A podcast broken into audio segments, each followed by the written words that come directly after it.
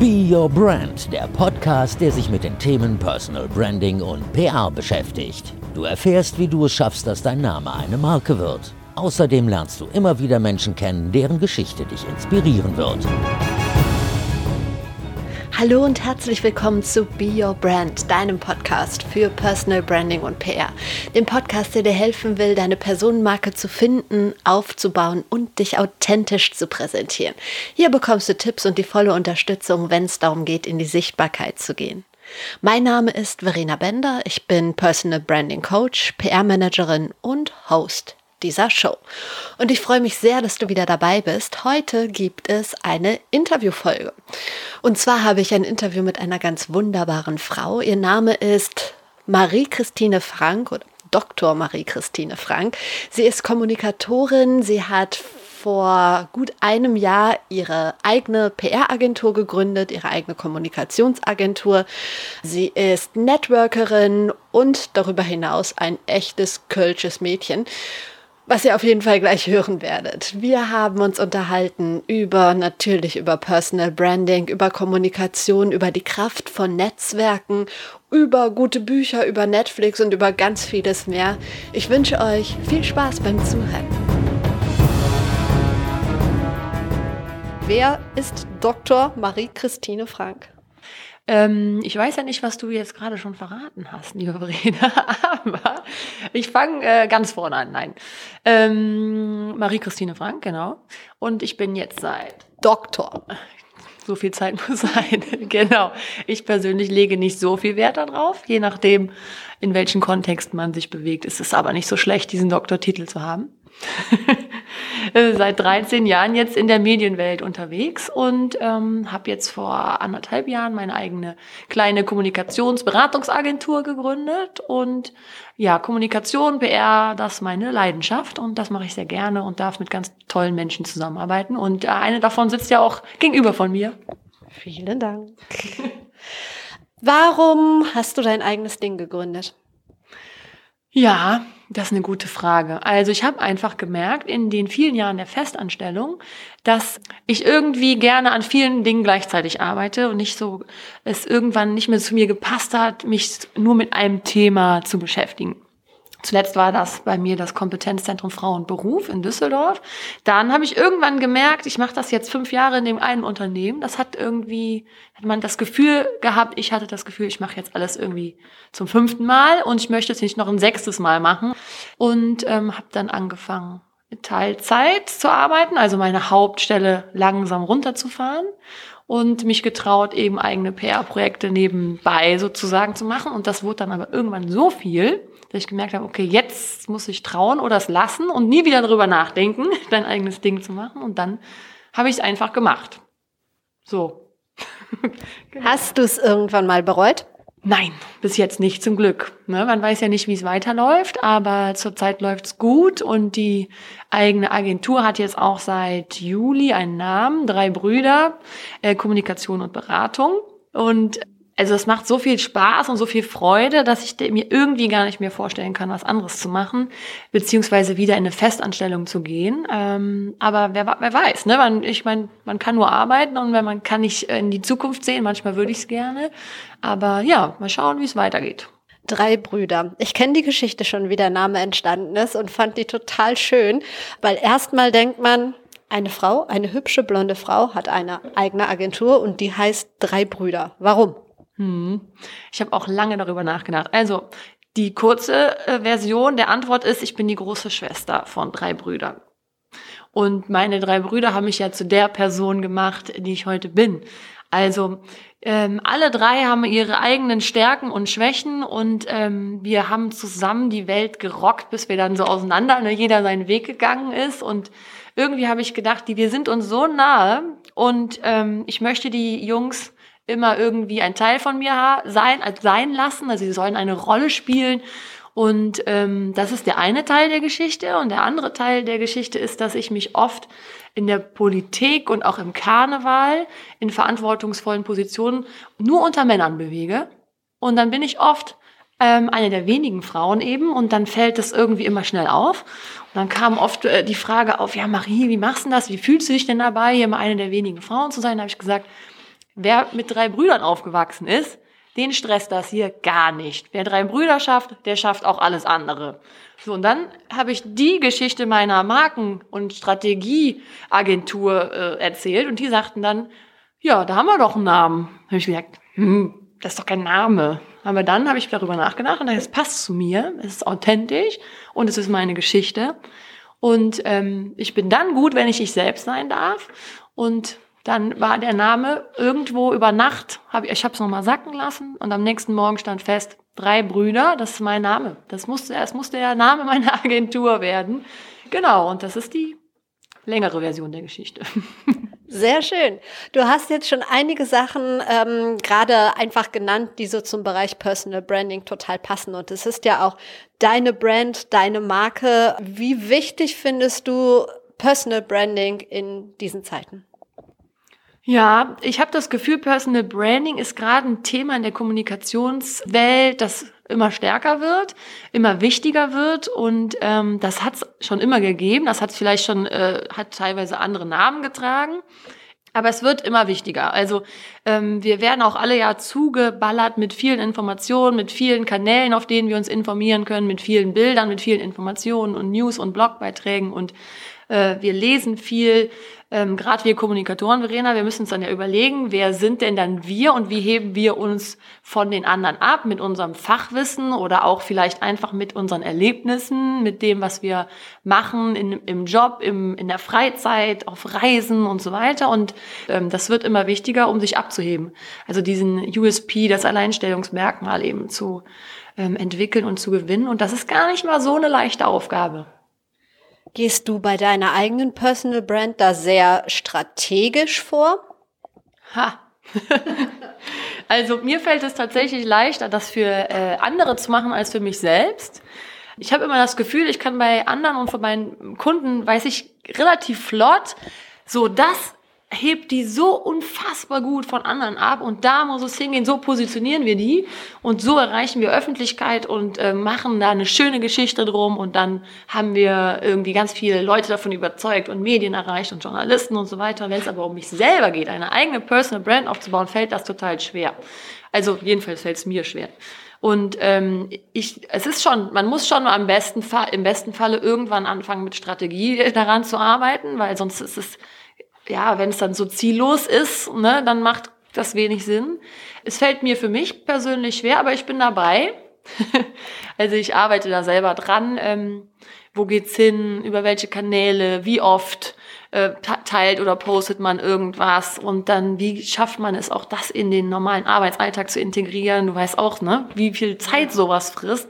Ist ja unfassbar, wie viel Zeit man in den sozialen Medien mit äh, Content-Produktion und du machst das ja auch total hochwertig. Also wenn ich deine Beiträge lese, frage ich mich jedes Mal, wann hat sie das gemacht? Wie schafft sie das? Und jetzt sitzen wir und machen diesen Post Podcast und es ist so großartig. Das heißt, dir brauche ich es nicht erzählen. Es ist ähm, Strategie.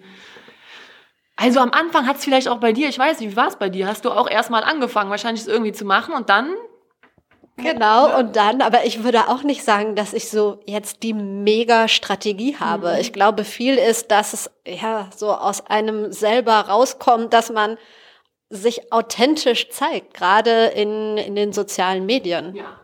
Also das ist eh das A und O. Ich glaube auch, dass ähm, Fans und Follower sofort merken, wenn etwas unauthentisch ist und das einem abstrafen. Ja. Das stimmt. Also das ist bei mir auch. Ich mache auch nur Dinge natürlich, die zu mir passen und mit denen ich mich wohlfühle. Aber ich habe zum Beispiel auch zuletzt einen sehr privaten oder persönlichen Post gemacht. Privat ist es nie, aber persönlich. Und dachte dann, machst du das oder machst du es nicht? Dann habe ich gesagt, nee, ich mache das, weil es passt zu mir und es ist das, was ich fühle. Und es ist, ähm, es hilft auch den wenigen Leuten, die mir folgen, zu sagen, das bin ich und dafür stehe ich. Das sind Werte, für die ich stehe und das ähm, ja, weil man macht, ich machte mir auch darüber Gedanken, mache ich es oder mache ich es nicht. Und das sollte man immer, ne, generell. Finde ich auch, klar. Aber ich glaube, es gibt auch ganz viele Leute, die überhaupt nicht anfangen, weil sie einfach zu viel Angst haben, was dann wie passieren könnte und sich einfach davon abhalten, überhaupt mit irgendwas rauszugehen. Ja, du meinst, dass sie äh, sich zu verkopft da dran gehen? Genau. Ah, okay. Ja, das kann man natürlich auch einfach mal ausprobieren, ne? Dass man vielleicht mal anfängt. Man hat ja auch nicht von Anfang an irgendwie eine riesen Reichweite, dass man mal guckt, wie funktioniert's, wie fühlt sich's vor allen Dingen auch an, ne? Und ich glaube, man kriegt dann ein Gefühl, ne, wie läuft es? Und dann traut man sich vielleicht auch irgendwann mehr zu machen. Glaube ich auch, aber ich glaube, vielleicht ist es bei dir anders, aber ich probiere trotzdem immer noch aus. Ich hatte jetzt, ähm, ich hatte heute oder jetzt nicht heute, sondern vor einiger Zeit dann einen Blogartikel, den habe ich geschrieben. Da ging es um fünf Dinge im Job, die ich blöd finde, die ich nicht gerne mache, aber die man trotzdem machen sollte. Und den Artikel habe ich ein halbes oder dreiviertel Jahr vorher geschrieben und habe gedacht, oh ja, der ist so, hm, ich weiß nicht, so lala. Und der ist so abgegangen. Und das meine ich mit, du kannst es vorher manchmal auch überhaupt nicht einschätzen, wird das jetzt ein Erfolg oder nicht? Nee, das stimmt, das stimmt. Bei dir ist es ja so, dass du bei deinen Kanälen auch eine hohe Reichweite hast und du hast ja auch ähm, dadurch, dass du noch den Blog hast, auch noch mal weitere Kanäle, die, ähm, die ich jetzt nur theoretisch kenne beziehungsweise aus meiner Arbeit, aber nicht für mich persönlich nutze gerade, weil ich einfach noch nicht dazu komme, mit der Gründung so stark beschäftigt bin. Ne, da ist man irgendwie auch mit so vielen neuen Dingen, hat man da äh, vor sich plötzlich. Das heißt, äh, ähm, das kann ich, äh, beobachte ich natürlich. Ähm, das muss man als Kommunikatorin ja auch. Klar, man, man probiert viel aus, ne? Und dann man entwickelt sich weiter und man macht, stellt man vielleicht auch mal fest, das funktioniert nicht so gut dann lässt man es bleiben oder ey, das funktioniert viel besser als erwartet, hätte man vielleicht gar nicht gedacht. Ich glaube, das gehört auch mit zu unserer Branche und zu uns Kommunikatoren, dass wir da auch so offen sind, Dinge einfach ausprobieren und zu gucken, äh, wie läuft's. Stimmt, glaube ich auch. Da fällt mir eine Frage, die ich dir schon lange stellen wollte, Ui. die kann ich dir jetzt stellen. Instagram, da bist du aktiv und seit du deine Agentur hast, gibt es einen Kanal, drei Brüder und deinen eigenen unter deinem Namen, der aber ich glaube auch öffentlich ist, mhm. oder? Warum gibt es zwei Kanäle? Warum hast du dich für das Modell entschieden? Ja, das war auch etwas, worüber ich lange nachgedacht habe. Erstens heißt ja meine Agentur nicht so wie ich. Also erstmal hatte ich darüber nachgedacht, möchte ich das, was ich da verkaufe, unter meinem Namen laufen lassen oder gebe ich dem einen anderen Namen und ähm, habe mich dann dafür entschieden, das eben unter dem drei Brüder Namen zu machen. Und dann war der nächste Schritt zu überlegen, möchte ich da auch eigene Kanäle, also Social Media Kanäle für aufmachen. Und es war so, dass ich für mich gemerkt habe in meinem persönlichen Posten, also über Marie-Christine Frank, dass ich da sehr viel dann Arbeitscontent drin hatte. Und ich wollte die ähm, Kanäle gerne voneinander trennen, so dass der eine wirklich eher so, also der private oder persönliche eher so weniger Work, eher mehr Live und Travel, also das privatere hat und der andere eben mehr beruflich. Wobei es viel Arbeit ist, eben mehrere Kanäle ähm, zu bespielen. Und das äh, kommt auch noch ein bisschen zu kurz beim Drei-Brüder-Kanal, aber da muss man irgendwie als Gründerin Prioritäten setzen und dann sage ich, okay, ich mache das so, wie es dann jetzt zeitlich passt. ich wünschte mir manchmal mehr Zeit dafür. Hast du es vielleicht vor dem Hintergrund gemacht, dass du möglicherweise irgendwann wachsen wirst mit deiner Agentur und es deshalb auch nochmal einen eigenen Kanal gibt? Ja, das war auch ein Grund, der tatsächlich ähm, eine Rolle spielte. Noch ist es jetzt nicht, also ich bin noch alleine. Aber es ist schon, jetzt sind schon Gedanken da, dass ich mir jemanden dazu holen muss, um die äh, Projekte oder dazu holen will. Das ist ja auch eine tolle Entwicklung, ne, dass ich überhaupt die Möglichkeiten habe und die Projekte da sind, ähm, das zu machen, ähm, damit eben dann auch diejenigen Personen, die dazukommen unter dem drei Brüder Account eben auch berichten, können. Ne, das ist genau, das war auch ein, äh, das war auch ein Punkt. Ja. Instagram ist ein Kanal. Wo bist du sonst noch aktiv unterwegs? Also natürlich auf dem äh, Dino der sozialen Medien, dem äh, Facebook bin ich unterwegs, klar. Da gibt's noch keinen Drei-Brüder-Account übrigens. Ansonsten gibt's schon ähm, beide Accounts, also äh, persönlich wie beruflich bei Twitter. Und ansonsten YouTube, nein. Nö. LinkedIn? LinkedIn habe ich vergessen. Klar, klar. Und da auch den, äh, ich sage jetzt mal Vorgänger, weil ich finde schon, LinkedIn löst als Business-Netzwerk dann einfach äh, Xing ab. Äh, Xing bin ich auch zu finden, LinkedIn ja. Genau. Aber auch da muss ich unbedingt noch dran arbeiten, ehrlich gesagt. weil das natürlich auch nochmal eine andere Art der Kommunikation ist. Stimmt. Kommt immer mehr. Ich habe mich damit aber auch noch nicht so 100 Prozent anfreunden können. Wie ist es mit dir? Ja, also ich sehe und äh, beobachte äh, viel bei LinkedIn mhm. und finde es spannend für bestimmte Themen, die mich jetzt auch für die äh, bei der Agentur ähm, immer wieder ja treffen, beziehungsweise ich merke gerade, ähm, ich beobachte da einfach viel im Moment noch. Mein Ziel ist schon auch irgendwann mal mit eigenen Beiträgen da reinzugehen, ähm, aber das ist im Moment schaffe ich einfach noch nicht zeitlich. Und ähm, bei LinkedIn ist es so, ich habe jetzt gerade ein Thema, ähm, da hilft es mir wirklich, äh, mich darauf vorzubereiten und immer wieder zu gucken, wie machen das andere, um dann eventuell Dinge, die gut funktionieren, auch zu übertragen auf meine Projekte und zu sagen, ey, das hat da funktioniert, vielleicht funktioniert es bei uns auch und so. Also es gibt noch keinen eigenen produzierten Content, aber es ist wichtig und es wird immer wichtiger, LinkedIn. Ja, ich finde es auch spannend. Was ich an LinkedIn total nervig finde, ich weiß nicht, ob das nur bei mir so ist, ich kriege da, was heißt ständig, also bestimmt zweimal die Woche ungefragt irgendwelche Nachrichten von Leuten, was sie beruflich machen und was sie mir gerne verkaufen würden und solche so riesenlange Mails, wo ich denke, hallo, ich habe dich doch gar nicht gefragt. Ist es bei dir auch so? Ja, das stimmt. Also tatsächlich ist es auch ein bisschen anders als bei den anderen Netzwerken, ja. dass man dann solche Anfragen bekommt. Ich finde es andererseits aber auch irgendwie so toll, dass man Menschen direkt anschreiben kann. Ich weiß nicht, das wirst du in deiner PR-Arbeit wahrscheinlich auch merken. Ähm, der, manchmal geht der Kontakt zu Journalisten viel schneller über Instagram Direct Nachricht und äh, über die LinkedIn direkt anschreiben oder bei Twitter als über eine E-Mail, die dann da bei 180 E-Mails im Postfach bei den einzelnen Leuten irgendwo verloren geht. Also manche Möglichkeiten sind toll, andere nerven. Ja, und da dieses ähm, zugespammt werden, ja, kenne ich auch, aber ganz ehrlich, ich weiß nicht, wie du es machst. Antwortest du noch jedes Mal? Ich nicht. Nein, wenn es irgendwie 20 Sätze sind und die einfach noch voller Rechtschreibfehler und dann antworte ich nicht. Nein. Vor allen Dingen hatte ich es jetzt, dass ich zum dritten Mal von irgendwem, den ich nicht kenne, nochmal die gleiche Nachricht bekommen habe und ich glaube, ich entferne wieder als Kontakt. Naja, aber da ist es wahrscheinlich auch wieder diese Nummer, da kommen wir sehr in den PR-Bereich, wie spreche ich Leute an, oder?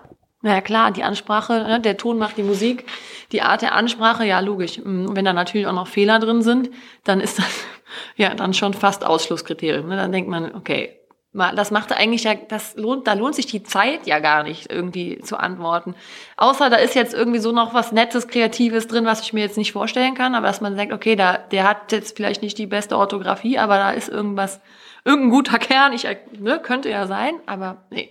Die Art der Ansprache spielt eine Rolle, genau. Also ich habe das bei äh, Twitter mal gehabt, wenn man da direkt Journalisten anschreibt zum Beispiel, dann spielt es ja eine Rolle, dass man äh, auf den Punkt einfach dann eben anschreibt und direkt sagt, worum es geht und was sie für einen Mehrwert davon haben, wenn sie sich jetzt mit meiner Nachricht beschäftigen sollten. Ne? Also und das ist, ich meine, wir haben alle wenig Zeit, wenn wir dann zugeballert werden mit ähm, solchen Dingen, das, das nervt mich. Sowas. Ich finde das auch total anstrengend.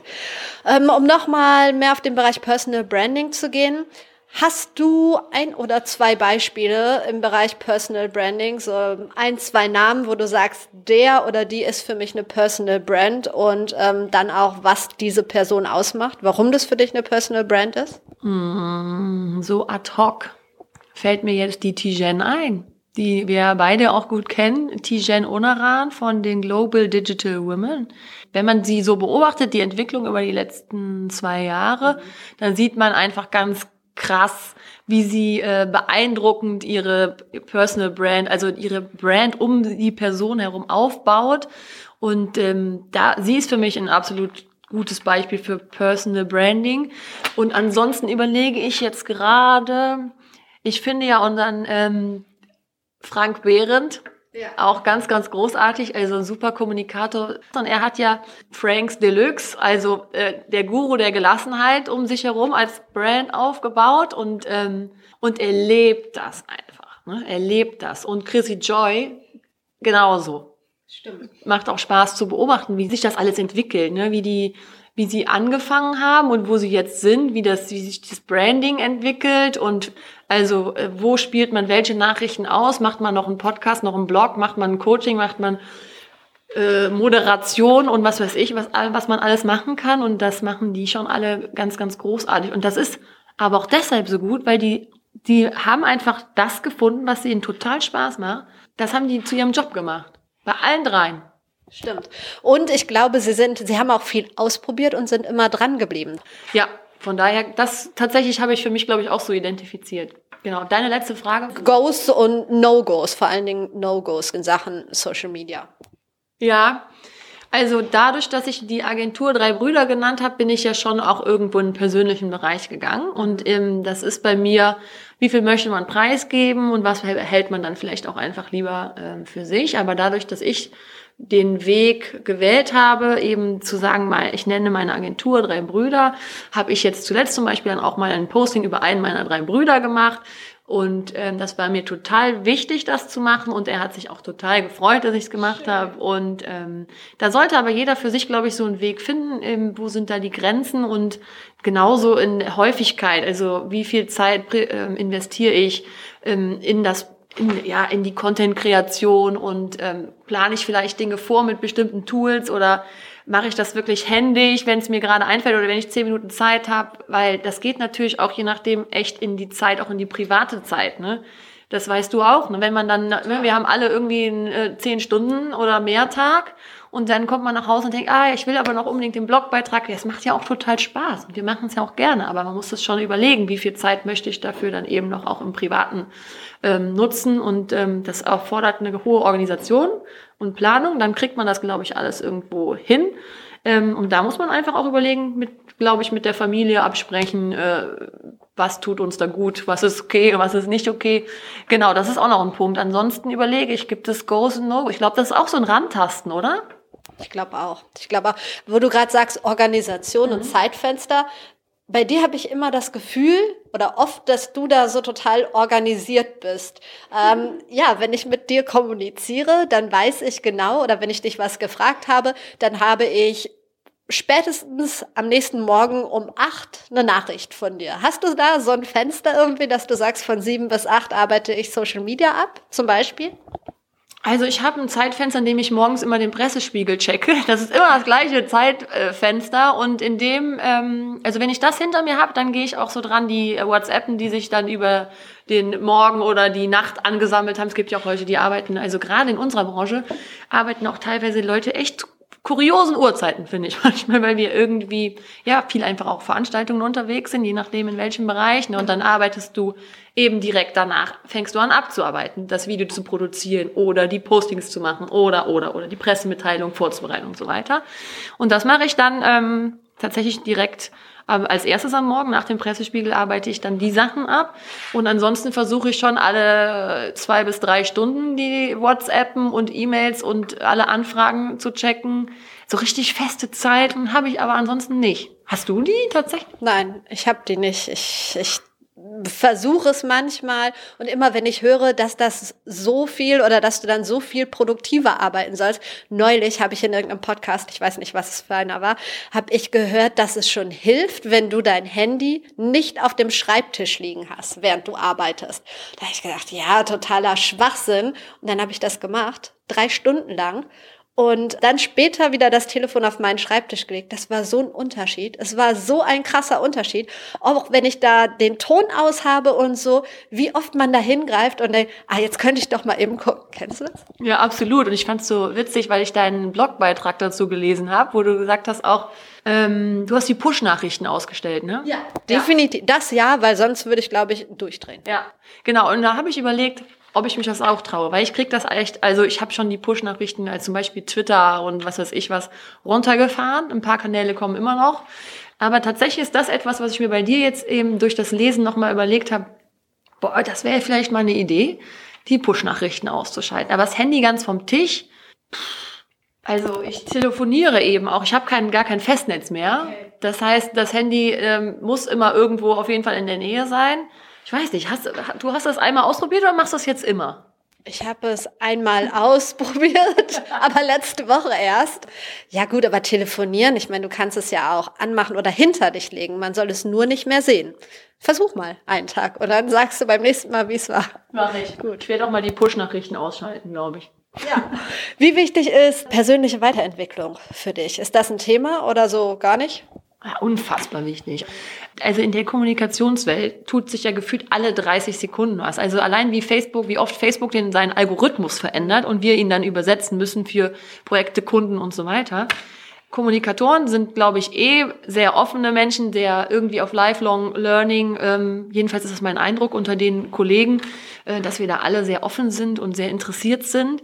Ja, okay. Du hast ich kenne ich kenn auch andere, aber nee, aber grundsätzlich so wir in unserem Umfeld, dass ja, genau. wir uns aussuchen, ja, definitiv, ja. Ja, genau. Und äh, bei mir ist es persönlich, ich habe das Gefühl, wenn ich nicht einmal im Jahr irgendeine äh, eine tolle Fortbildung gemacht habe oder irgendein Zertifikat, also irgendwas Neues gelernt habe, dann fehlt mir was. Du bist ja auch so. Wie, wie viele Bücher haben wir da liegen zu, ne, zu verschiedenen Themen, Fachthemen, auch nicht immer nur äh, Trivialliteratur, die unbedingt sein muss, ist ja keine Frage, ne? Aber wie viele Fachbücher? Ich habe die ganze Tasche mit, weil ich dachte hier, ach ja, vielleicht brauchen wir irgendwas. Unbedingt immer weiter lernen, immer weiter. Geil. In der Tasche, sie hatte eine rote Tasche stehen. Da sind nur Bücher drin. Komm, da machen wir jetzt ein, ein Unpacking im Podcast. Was sind da für Bücher drin? Finde ich cool. So, einige kennst du doch, liebe Verena. Ganz ja. bestimmt das hier. Das ist The Future is Female aus dem Goldmann Verlag. Mhm. Kenne ich, habe ich auch in einem Blogbeitrag besprochen. Hast du schon gelesen? Ja, ich habe den Beitrag von der Tijen gelesen. Ja. Und da geht es auch ganz viel um Personal Branding. Deswegen ähm, liegt der bei mir da, aber ich habe den Rest noch nicht gelesen. Ist der gut? Hast du schon? Mehr? Ja, ich habe mehr gelesen. Ich finde den Beitrag von Tijen super. Ich habe zwei, drei gelesen, die mir echt zu feministisch ja. waren. Also das, das war nicht so meins. Ich finde, da sind gute Sachen drin und welche, die zu mir jetzt nicht so wirklich ganz passen. Ah ja, okay, gut. Siehst du, ich habe bis jetzt nur den einen gelesen, aber ich fand allein schon die Optik dieses Buches ja. ist ja der Oberknaller. Es ist ganz Neon Pink, ne? Neon Pink. Und ich finde, bei aller Emanzipation und Feminismus, und ich würde mich auch durchaus als Feministin bezeichnen, ohne da in eine radikale Ecke zu gehen, ja. äh, ne? nicht falsch verstehen, aber ähm, das hier darf jetzt auch mal sein. Also es darf auch mal knallpink sein. Definitiv. Ja? Und ansonsten habe ich mir in den Staaten, als ich meinen Bruder besuchte, Influencer, das Buch von Brittany Hennessy geholt. Finde ich großartig. Finde ich großartig, kann ich nur empfehlen. Und das hier, glaube das besitzt du auch, ne? Nee, Creative das Personal nee. Branding. Creative Personal Branding, da geht's auch in dem kleinen, ich habe bis jetzt noch nicht so viel gelesen, also zwei Kapitel, da geht's auch um, wie baue ich meine Personal Brand auf. Da gibt's äh, eine Anleitung in Fragen. Also wenn man sich mit den Fragen beschäftigt, dann kommt man ähm, seiner eigenen Personal Brand immer ein Schrittchen näher. Auch nicht unspannend. Okay, cool. Schreibe ich mir gleich mal auf. Siehst du? Und äh, den das Frank Thelen. Den ja. Frank Thelen mit Startup DNA, genau. Weil es einfach als Gründerin für mich auch total interessant ist, zu äh, reinzulesen. Und ähm, ich finde es total spannend, ich weiß, wie es bei dir ist, ähm, von anderen zu erfahren, wie ihr Weg war, was sie für Höhen und Tiefen hatten, was sie, was gut gelaufen ist, was schlecht gelaufen ist. Das spornt, finde ich, total, äh, das spornt enorm an. Und ähm, auch zu hören, dass andere vielleicht mal gescheitert sind und wieder aufgestanden sind und wie haben sie das gemacht und so finde ich großartig.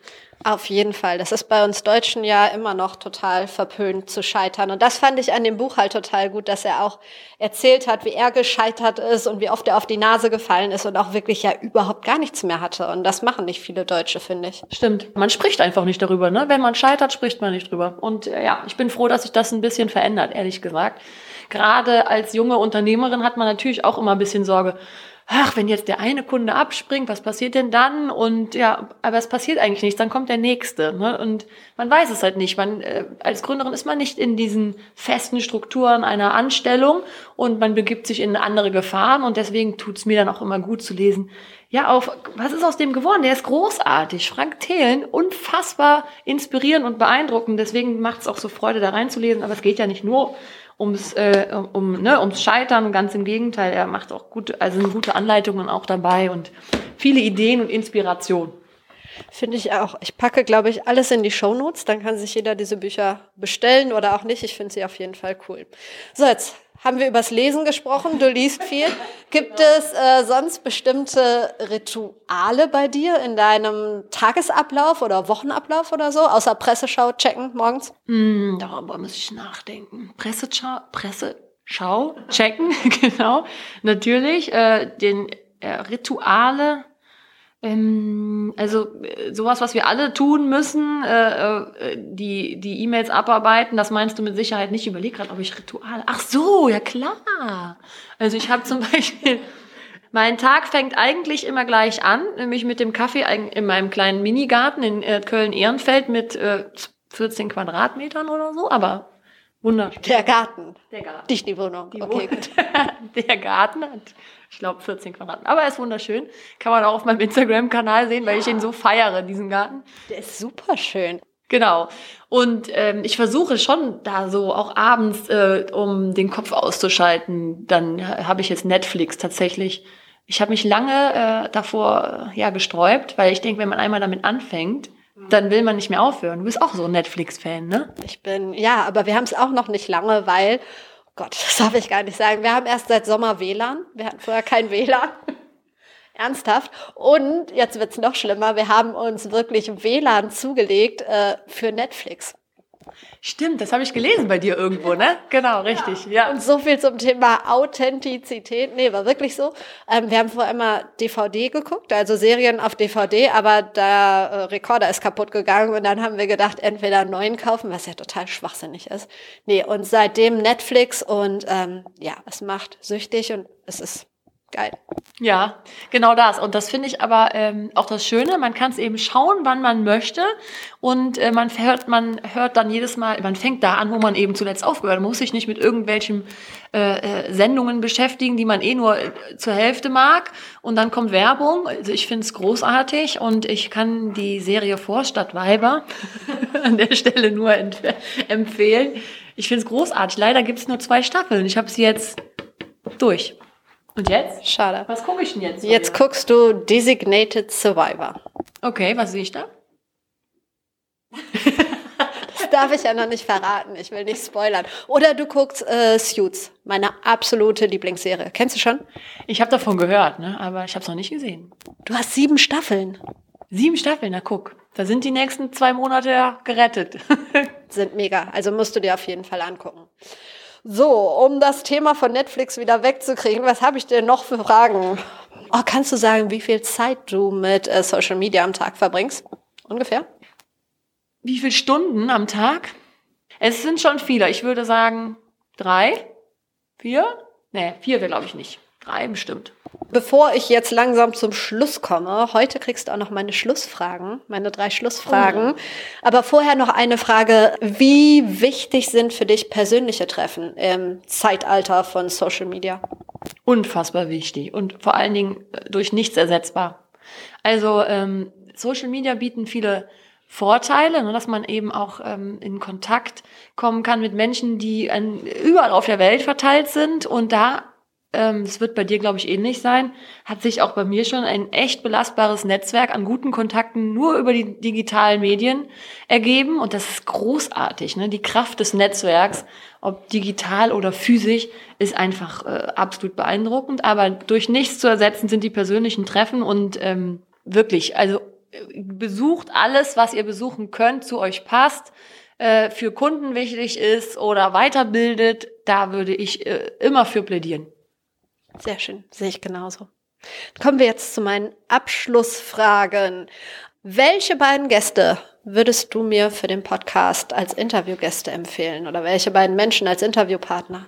Boah. Personal Branding und PR.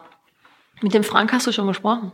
Mit dem habe ich schon gesprochen, ja. Dann die Chrissy Joy würde ich dir noch empfehlen. Ich habe zuletzt mit der Vera Schneevogt, heißt sie Schneevogt? Ich hätte sie nur unter Vera, aber ich glaube, die Chefin von Fujitsu äh, gesprochen und wir haben uns, wir kannten uns nur über die äh, digitalen Medien, haben uns das erste Mal physisch hier in Köln im Haber Club getroffen und es war direkt so toll und äh, sie hat einen beeindruckenden Lebenslauf und ähm, einfach eine coole Person dazu.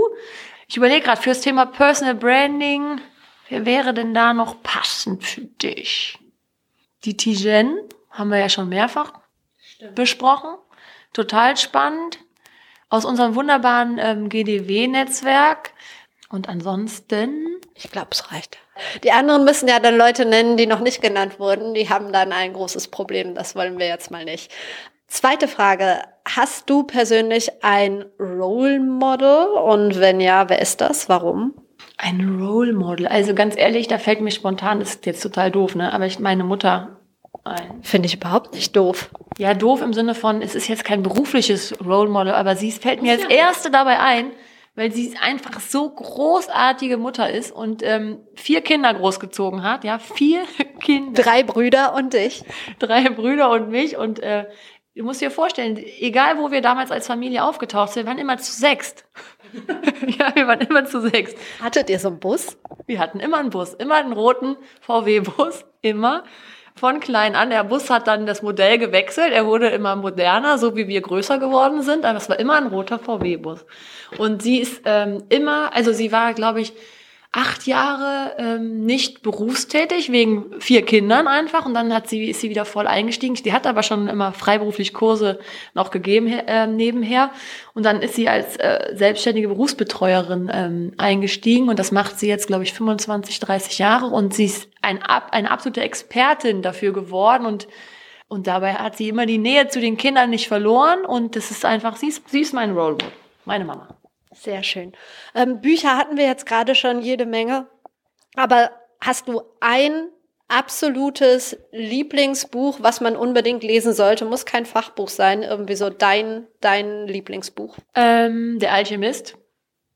Großartiges Buch, pa Paolo Coelho. Ich weiß gar nicht, spreche ich das richtig aus? Ich weiß nicht. Also ich liebe den Alchemisten auf jeden Fall sehr. Und ähm, ich habe aber auch im Bereich Gender promoviert und auch schon meine Magisterarbeit in dem Bereich geschrieben.